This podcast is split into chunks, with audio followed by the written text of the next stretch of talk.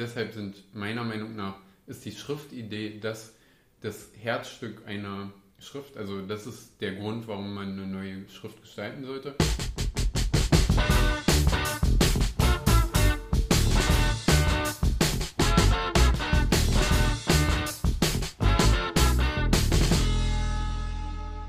Moin Moin, ihr Lettering-Freaks und Fontliebhaber.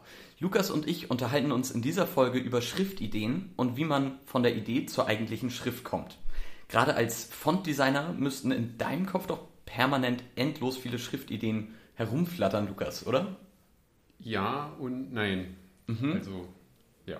Arbeitest du gerade an äh, einer neuen Schrift? Äh, Im Kopf schon und auch auf dem Papier so ein bisschen, aber es ist immer die Frage, wie, also wenn ich jetzt eine Font mache, wenn mhm. ich jetzt Lettering mache, das geht relativ schnell, aber wenn ich jetzt eine Schrift gestalte, dann gucke ich, dass äh, ich ein gutes Konzept habe und dann irgendwann der Idee auch komplett nachgehe, weil das relativ aufwendig ist, eine Schrift zu gestalten. Das glaube ich. Genau. Okay, wo, wo fängt das an für dich? Oder könntest du einen konkreten Startpunkt für deine aktuelle Schriftidee benennen vielleicht? Also ich gehe zurzeit von Skizzen aus. Also ich nehme mir am Tag vielleicht so zwei, drei Stunden immer, wo ich so ein bisschen Kalligrafie mache. Oh, krass. jetzt zum Beispiel arbeite ich an einem Lettering, das heißt, ich arbeite vielleicht am Tag dann so sieben, acht Stunden am Lettering und da kommen dann immer neue Ideen mhm. und meistens in diesem Falle dann äh, Formideen, dass ich merke, oh, das sieht ganz cool aus, dem gehe ich mal nach. Und dann ab und zu gibt es dann so größere Konzepte. So mhm. nach dem Motto, das sieht nicht nur gut aus, sondern das äh, ist ein interessantes Konzept dahinter. Okay, das, das ist dann auch was praktisch. Genau, das ist ein bisschen mehr als nur eine bloße äh, Formidee. Ja. ja, ja. Bloße Formidee, äh, das klingt schon mal interessant. Ab wann ist für dich dann eine Fontidee eine richtige Idee und nicht mehr nur eine Skizze? Oder kommt die Idee vor der Skizze bei dir?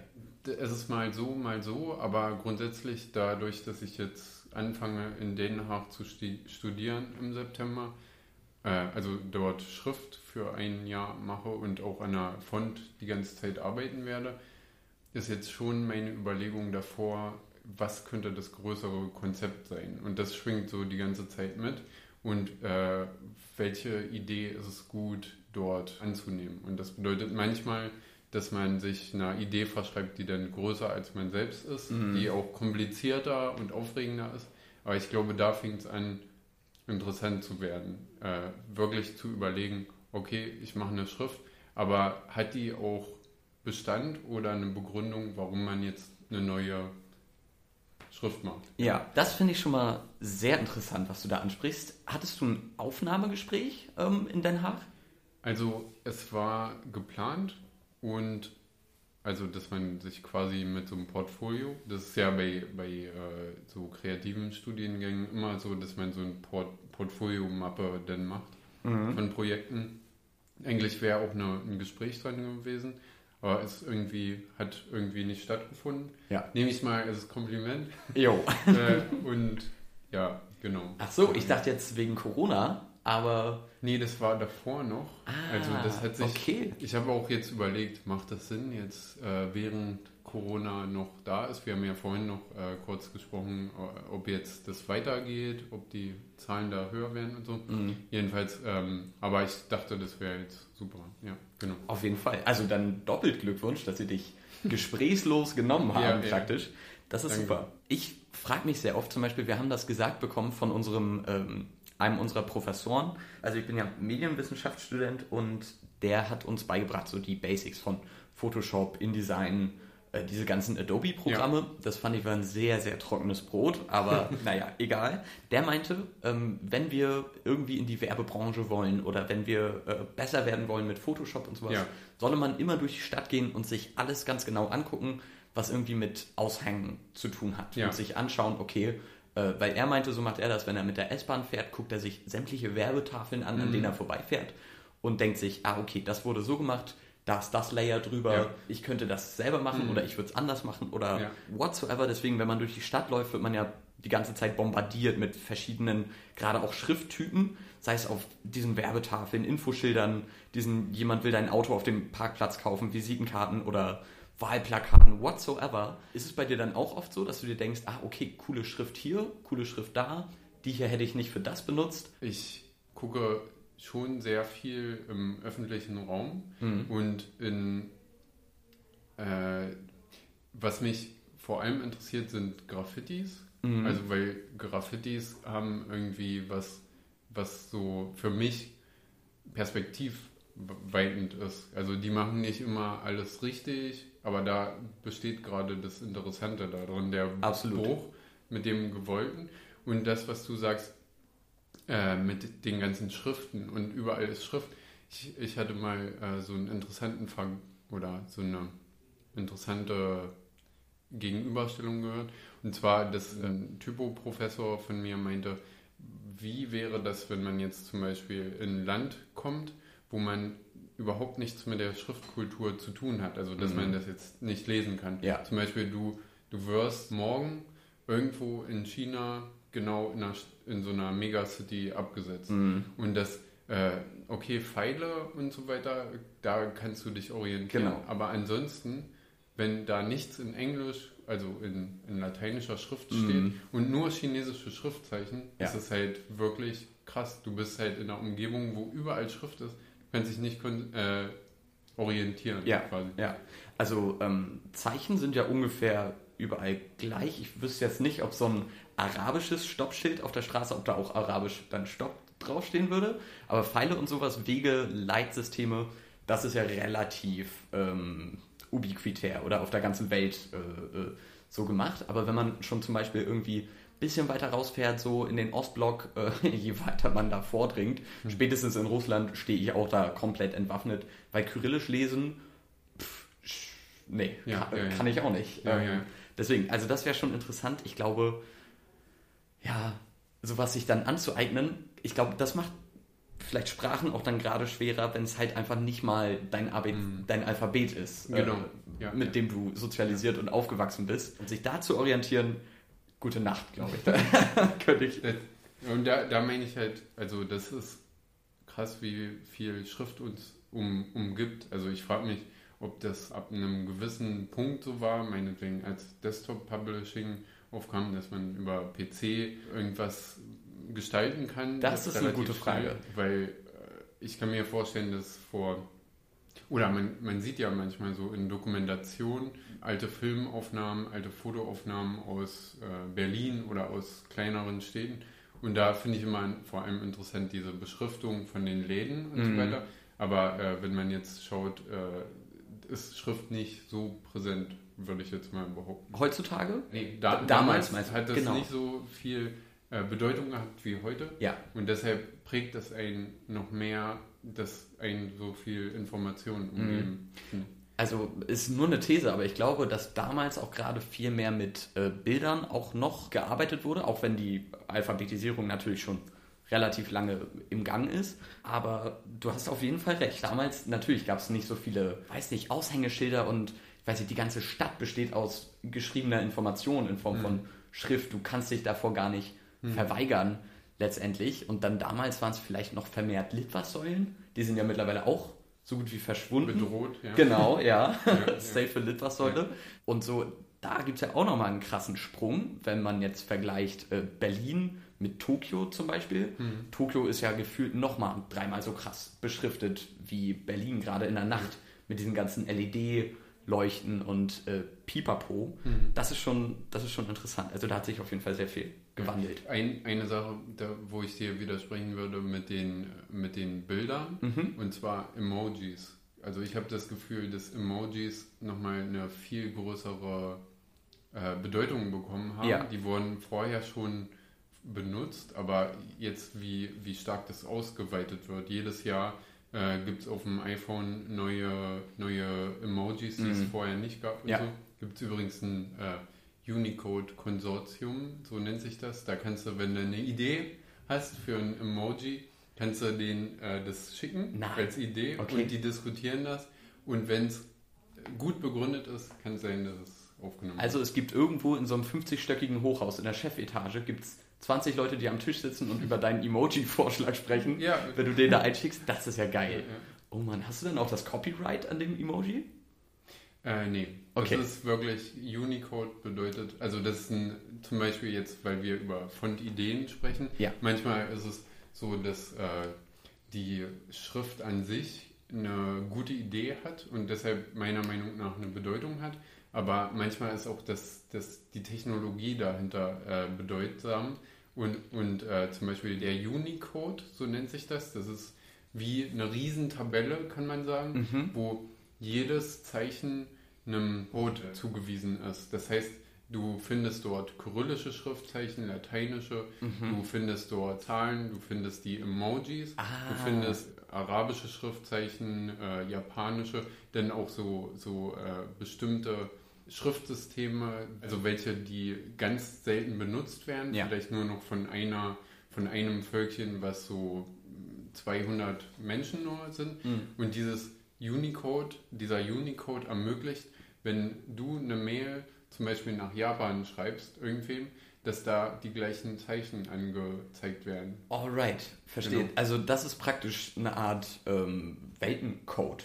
Kommt immer, also ist immer auf dasselbe hin ansteuerbar. Genau, praktisch. Genau, der, damit quasi die Information, die übersendet wird, immer, äh, also dass da kein Verlust stattfindet. Ja. Und was interessant ist, wenn du zum Beispiel eine schlecht ausgebaute Schrift hast, also eine, die nicht so viele Zeichen hast, ja. und äh, du meinetwegen äh, gibt es ein Zeichen für einhalb. Das ist dann ein Zeichen quasi. Ah. Und deine Schrift hat das nicht. Und du gibst es ein und druckst es aus. Und äh, dadurch, dass die Schrift schlecht ausgebaut ist und dieses anderthalb Zeichen mhm. nicht äh, vorhanden ist, macht der Unicode das meistens so, dass er dann äh, Default-Schrift hat, also zurückfällt auf eine andere Schrift, die das hat. Ja. Und deshalb sieht man manchmal ulkige Sachen, dass ein Ö auf einmal falsch dargestellt wird und so. Oh mein Gott, ich, jetzt weiß ich genau, was du meinst, weil manchmal ist das hier in Potsdam in der Tram so. Echt? Es gibt da immer diese Tram-TV-Bildschirme, wo sie dann Potsdamer Lokalnachrichten mhm. präsentieren. Und manchmal, wenn da ein äh, Ö, Ä oder was auch immer ist, oder manchmal weißt du auch nicht mal, weil es das ganze Wort zerfetzt dann mit so Raute, Prozent äh, und so ein paar Punkten, die du auch gar nicht irgendwie zuordnen kannst. Ich glaube, das ist dann äh, Unicode wahrscheinlich. Das, ist äh, teilweise das. Das, was du meinst, ist äh, eine, die Darstellung von, von ähm, HTML-Entities und sowas. Quasi du, äh, wenn, wenn du meinetwegen auf einer Website, die du gestaltest, nicht oben im ersten HTML-Schnipsel angibst, äh, dass du äh, im Sprachraum Deutschland jetzt zum Beispiel bist, mhm. kann es sein, dass der die Üs und so weiter, die du auf deiner Seite hast, nicht zuordnet, dann kriegst du diese Schnipsel. Genau, okay. Aber was noch interessant ist zu diesen falsch dargestellten Üs und so, in der DDR wurde es, also ich, ich habe jetzt die Informationen von äh, Friedrich Althausens Seite, der mhm. ist so Schriftgestalter, hat die Vollkorn gestaltet und so, aber ich habe das jetzt Eine Vollkornschrift? Ja, genau, Vollkorn heißt die. die kannst Mehr Öko geht nicht. Geil. Ja, ja, ist hier aus kaputt. Ja, genau. Ja. Weil ich wollte sagen, der Name Althausen, irgendwas bimmelt da auf er, jeden Fall. Er ist auch immer hier ähm, in der Schiffbauergasse, wenn Stadt für eine Nacht ist. Ah, da ja. hat er so einen kleinen Stand und dann Ach, kannst cool. du da den, den uh, Initialien und Initialen und so uh, machen. Und er hat auch immer coole Instrumente. Jedenfalls, was ich sagen wollte, auf seiner Seite habe ich gelesen, ähm, und dann habe ich es danach halt von anderen Quellen noch gehört, dass früher in der DDR nannte man das Fische. Und zwar man hat in verschiedene, also man hatte eine Urkunde, Geburtsurkunde meinetwegen. Mhm. Und in diesem Dokument ist ein Ü aus einer falschen, aus einer anderen Schrift oder so mit eingebaut. Und das hat man gemacht, damit man nachverfolgen kann, dass das ein richtiges Dokument ist. Also man hat das falsche Zeichen benutzt, ah. um zu sagen, ähm, das ist extra ein falsches Zeichen, okay. was man eingebaut hat. Krass. Ja. Oh, ich liebe so einen Code und kryptischen Krams. Das also, ist super geil. Ja. Ähm, vielleicht nochmal zurück zu, zu den konkreten Schriftideen. Die müssen ja letztendlich irgendwo sich abweichen von dem bereits bestehenden. Ja. Ähm, weil, also so, es gibt ja unfassbar viele Schriftarten bereits. Hm. Äh, ich weiß nicht, weißt du, wie viele ungefähr? 2283. Nee, war Ja, genau, weil äh, ich, ich, ich bin auch richtig schlecht im Schätzen. Ich könnte mir das auch irgendwie gar nicht vorstellen. Ja, das, es ist dadurch schon äh, schwierig, weil manche, und da deshalb sind meiner Meinung nach, ist die Schriftidee das, das Herzstück einer Schrift. Also das ist der Grund, warum man eine neue Schrift gestalten sollte. Und manche geben sich damit halt gar nicht ab und kopieren einfach eine Schrift. Also machen die exakt so nach. Ja. Und ähm, davon gibt es Tausende. Mhm. Und das ist auch echt langweilig, aber Leute mögen das. Okay, du meinst praktisch Leute, die eine neue Schrift designen, aber die praktisch identisch ist mit einer, die es schon gibt oder genau. leicht abweicht. Ja, ja, ja.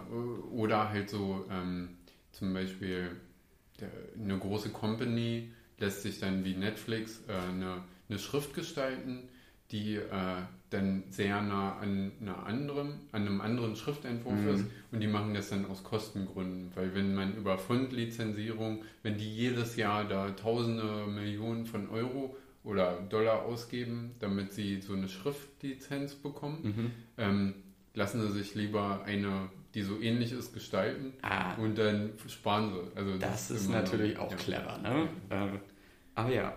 Schriftstellerei und Schriftstehlerei äh, liegen relativ nah beieinander, wenn es darum geht. Aber also so, für mich ist das ein Buch mit sieben Siegeln. Wenn, wenn ich mich jetzt hinsetzen sollte und jemand sagt mir, komm Heino, ähm, denk dir mal eine neue Schrift aus.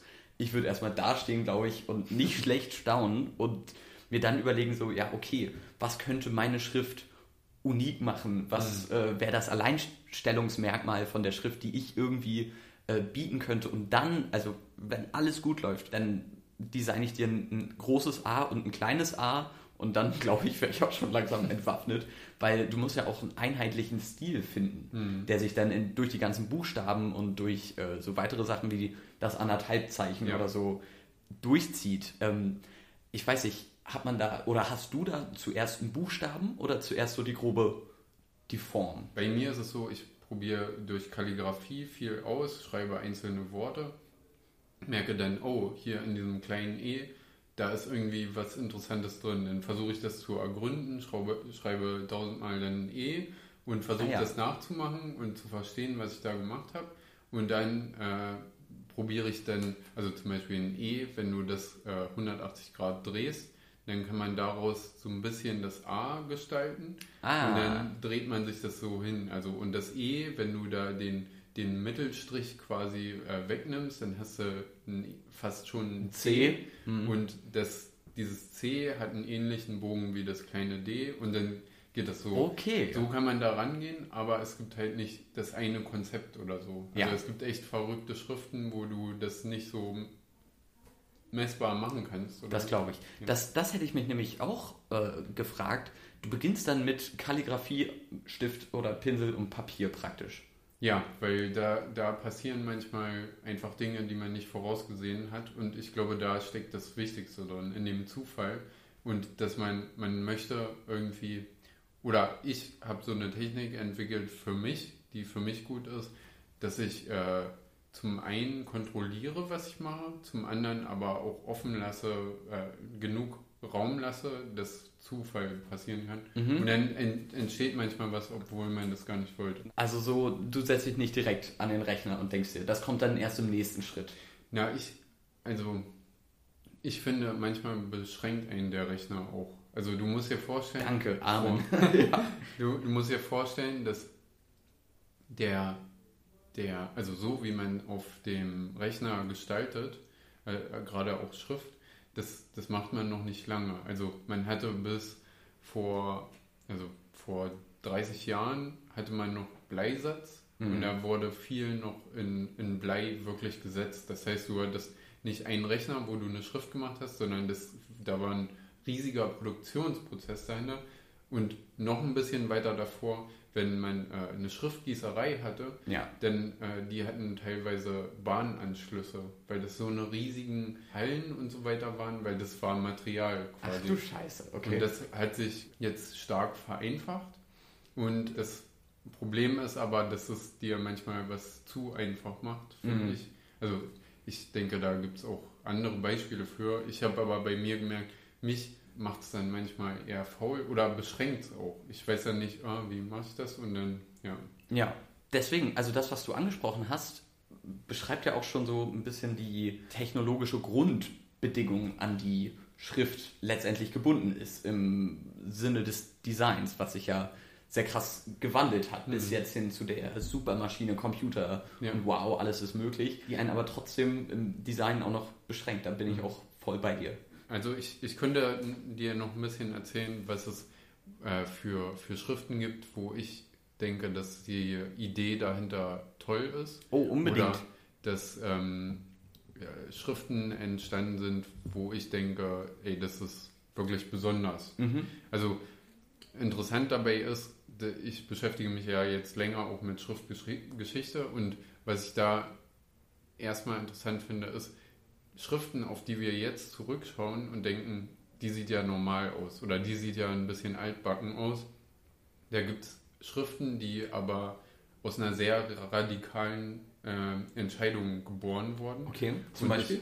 Ich, äh, zum Beispiel, äh, ich zeige jetzt dir mal auf meinem Rechner die verschiedenen Schriften. Und zwar zeige ich dir hier die Roman de Roy, mhm. die einen sehr, sehr wichtigen Stellenwert äh, einnimmt in, innerhalb der Schriftgestaltung. Okay. Also, weil ich spreche jetzt darüber ab dem Buchdruck und das ja. ist 15. Jahrhundert ungefähr, also noch gar nicht allzu lang, äh, weil davor hat man ja wirklich nur per Hand geschrieben. Äh, geschrieben. Ja. Und äh, die Roman de Roy ist von daher interessant, dass sie zum einen von, vom Sonnenkönig Ludwig dem 14. Mhm. Äh, ja, wurde sie äh, in Auftrag gegeben und der wollte im Prinzip, er wollte, dass die Dokumente, die in einer königlichen, königlichen Druckerei gedruckt werden, dass die äh, unverkennbar sind. Also ah. dass man, wenn man so ein Schreiben hat oder so. Dass man sofort weiß, ah, genau. Ludwig, genau, ja, der Oller. Ludwig, der. und der hat da ganz viele Leute sich dran setzen lassen und hat dann innerhalb von ein paar Jahrzehnten diese Schrift hier äh, äh, gestalten lassen. Und was du hier siehst, sind so, ähm, ja, wie Millimeterpapier sieht ja. das aus. Und da sind dann so ganz fein säuberlich Buchstaben drauf gezeichnet, die hier mit Circle und lineal gemacht sind. Das hat mehrere Jahrzehnte gedauert? Genau, weil da waren irgendwie Krass. in diesem Projekt, ich glaube, Physiker und so weiter. Also da könnte man vielleicht noch einen Link dahin packen. Das ist ganz interessant, wie die das ja. gemacht haben. Jedenfalls ist das alles berechnet und so weiter. Und dadurch entsteht so eine Strenge. Und jetzt, ja. wenn man da drauf guckt, denkt man sich, ja, ist eine Schrift, hast recht. Aber mhm. äh, zu der Zeit war das wirklich was was Besonderes, das so abzubilden. Mhm. Und das war der erste Grundschritt eigentlich in so eine klassizistische Richtung. Da war gerade die Zeit der Aufklärung. Mhm. Und dann hat man sich nach so ganz stringenten Formen gesehnt und die Roman de Roy ist ein interessantes Beispiel, finde ich. Ja. Genau, denn ein anderes Beispiel, das hatten wir in der Frakturfolge auch besprochen, die Unger-Fraktur Fraktur. Mhm. Und ich wollte dir hier mal zwischen der Wahlbaumfraktur, die was sehr Florales, Schwungvolles hat, ja. äh, den, den Unterschied zeigen. Und zwar die Ungerfraktur ist klassizistisch, das heißt, sie ist so sehr, sehr gerade und alles. Also schmaler so, als. Ähm genau, Genau, gut gesehen, weil die meisten Frakturen, gebrochenen Schriften waren sehr, sehr fett. Ja. Und die Ungerfraktur hat damit gebrochen. Und zum Beispiel guck dir hier dieses gleichförmige kleine N an, ja. was wie so ja. ein Kasten aussieht Absolut. oder so. Und ähm, das war schon ein starker Stilbruch, aber die ist ziemlich abgegangen, die Schrift. Also die wurde, die, also ich gucke manchmal so in alten Büchern, die wurde dann viel verwendet. Okay. Und ähm, das war interessant, diese floralen Formen der Fraktur in was Stringentes, äh, auch Sachliches zu ja. äh, packen. Also Ungerfraktur war ein bisschen später im Verlauf der Frakturschrift? Genau. Okay, ja. alles ja. klar. Ja. ja, das, ist, das ist interessant. Und ähm, dann zu, sage ich jetzt mal, aktuelleren äh, mhm. Ideen. Das ist jetzt noch ein bisschen davor. Also hier zum Beispiel von Erik van Blockland, der ist der Leiter von diesem Studiengang, wo ich oh, studiere. Okay. Und Just van Rossum, der Bruder von Just van Rossum, hat Python, diese Programmiersprache, bei ah. Dropbox entwickelt. Nee. Und er ist äh, auch Schriftgestalter, Just van Rossum, und ähm, äh, hat mit Erik van Blockland, die hatten so eine Type Foundry, die hieß Letterer. Mhm. Und äh, wie Terror und Letter. Ah. Und äh, sie haben zum Beispiel die FF Beowulf entwickelt. Und das ist schon Jahrzehnte her, weil äh, da gab es eine bestimmte, also Drucker zu dem Zeitpunkt haben mit PostScript äh, Outlines gearbeitet. Das heißt, du hattest, das machst du heute immer noch, dass mhm. du den, den Buchstaben am Rechner zeichnest mit Vektoren. Okay. Diese, das ist so mit halt mathematisch im Hintergrund. Du siehst mit was. InDesign oder? Nee, äh, gibt es da, da extra so, Programme für? Genau, ja. Okay. Glyphs ist zum Beispiel sehr beliebt mhm. oder. Äh, aber also die FFBO-Wolf finde ich nicht nur vom Namen her super geil. Ich weiß nicht, kennst du den Film? Ja, wo ja, sie ja. diese komischen 3D-Animationen genau. ja, mitgenommen haben. Und äh, für mich hat so ein bisschen was von wie nennt man das, Linolschnitt. So als wäre das so ein bisschen aus so einem Linol-Ding mhm. rausgeschrieben worden, aber richtig geil. Ja, vielleicht äh, nochmal zum, dass ihr das auch versteht. Also hier steht jetzt FF Beowulf ganz groß und die sieht so voll ähm, äh, zerschnitten und zerstört aus, die Schrift. Man kann sie ja. trotzdem lesen, sie mhm. ist gut lesbar. Und das Besondere zu dem Zeitpunkt war, Drucker haben mit einer Technik gearbeitet, dass sie du äh, schickst den dem Drucker quasi das, was du drucken willst. Also äh, du hast ein Dokument auf dem Rechner gesch geschrieben in mhm. der und der Schrift und der Drucker wertet beim Drucken diese Schrift quasi aus. Okay. Und die haben einen Zufallsfaktor eingebaut ah. und äh, es gibt verschiedene Schnitte, einmal so ganz klar und dann je nach Steigerung äh, muss der Drucker dann Zeichen für Zeichen neu berechnen. Das, das sehe ich jetzt erst, dass genau. ja äh, die beiden Fs auch total unterschiedlich sind. Genau, und okay. das bedeutet, der Drucker hat übelst lange gebraucht, um ein Dokument zu drucken, mhm. aber jedes Zeichen sah anders aus. Krass. Und ähm, das war schon eine ziemlich coole, coole Idee Absolut. und dann auch umgesetzt. Mhm. Hier nochmal was anderes von dem Professor hier aus, äh, aus Potsdam, von der FH? Mhm. gelernt habe. Ähm, der hat zum Beispiel The Mix gestaltet. Das ist von seiner Riesen-Family, äh, The äh, Thesis heißt diese Schriftfamilie, die ist sehr klar, die hat wahrscheinlich jeder von euch mal gesehen, zum Beispiel äh, DM im Logo hat die Schrift, ah. denn äh, die SPD benutzt das Hans aus der mhm. Schriftfamilie mhm. und so weiter und so weiter. Jedenfalls in dieser Schrift, äh, großen Schriftfamilie gibt es The Mix, das ist auch diese DM-Schrift, die ja. oben so eine Seife ja. hat. Und da war dieser Grundgedanke, mach mal eine Schrift, die ohne Serifen ist, aber ein bisschen Serifen hat. Ja. Also ein Mix ist. Ja. Und das war vorher noch nicht so gemacht worden. Und äh, ja, er hat das dann äh, eingebaut und The Mix war dann besonders. Da gab es auch so einen Streit mit einem anderen Gestalter. Nordsee heißt der. Und, ähm, aber nicht das Fischrestaurant. Nordsee. Nee, nee so. aber du, ist interessant, wahrscheinlich heißt das äh, Nordsee. Genau, und äh, als letztes möchte ich hier noch drei Beispiele zeigen aus, aus, äh, aus der Gegenwart.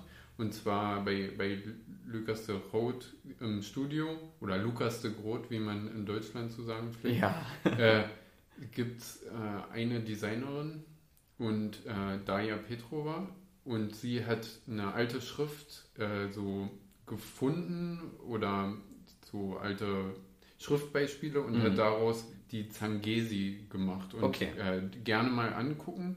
Also mit Z geschrieben, die gibt es auf Future Fonts und die äh, sieht ziemlich abgefahren aus und sie ich hat die super pretty. Einfach ja.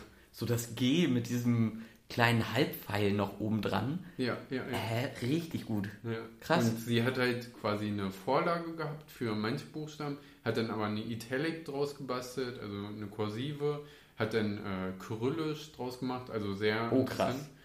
Genau. Und dann, äh, was ich auch noch interessante Ideen fand, war die Digestive, mhm. ähm, die so sehr abgefahren ist, auch auf Future Fonts, die ist so sehr wabbelig, mhm. aber ähm, ist sehr interessant zum Anschauen. Und äh, auch auf Future Fonts gibt es eine neu, ein Remake von eigentlich einer Handschrift. Okay. Und also früher in Frankreich wurde ein Stil entwickelt, Civilité hieß mhm. der. Und das war so eine Art zu schreiben. Da gab es dann auch eine, eine Druckschrift, die daraus entwickelt wurde, die hier so einen langen Haken hat und die sieht irgendwie so oh, ja irgendwie schön aus, finde Ja, ich. Aber die Fall. hat sich nicht durchgesetzt. Mhm. Und äh, was ich cool fand auf Future Fonts, jetzt ist eine Schrift entstanden äh, oder wurde veröffentlicht, wo jemand das, äh, diese alte Handschrift aufgenommen hat Mhm. und quasi in die heutige Zeit übersetzt hat. Okay. Das sind so coole Fontideen, meiner Meinung nach. Absolut, absolut. Also Altes nehmen und daraus auch Neues machen ist gängig in der Szene, Community, sag ich mal. Ja, man, also was ich wichtig finde, dass man Credit gibt. Also weil, Absolut, ja. weil man für manchmal entwickelt man eine Idee und die ist größer als man selbst. Mhm. Dann braucht man Menschen, die das weiterentwickelt. Und für manche Ideen ist auch nicht in diesem Jahrhundert äh, der richtige Zeitpunkt. Und irgendwann anders ist dann die Technologie da, wo man das umsetzen kann. Ist dann und, da. Und deshalb Ja. finde ich wichtig, sich immer inspirieren zu lassen, ja. Aber dass, wenn man es macht, auch Credit zu geben und zu sagen, ey, die Idee stammt von und das finde ich sehr wichtig. Ja, ja. die Idee von dem, ich habe das und das gemacht. Und ja, das Ja. ist ein sehr schönes Schlusswort. Ja. Äh, perfekt. Wir sehen uns äh, in der nächsten Folge. Da geht es äh, gemeinsam mit Lukas um Schriftempfehlungen. Ja. Alles klar. Indeed. Bis dann. Ciao Bis und tschüss.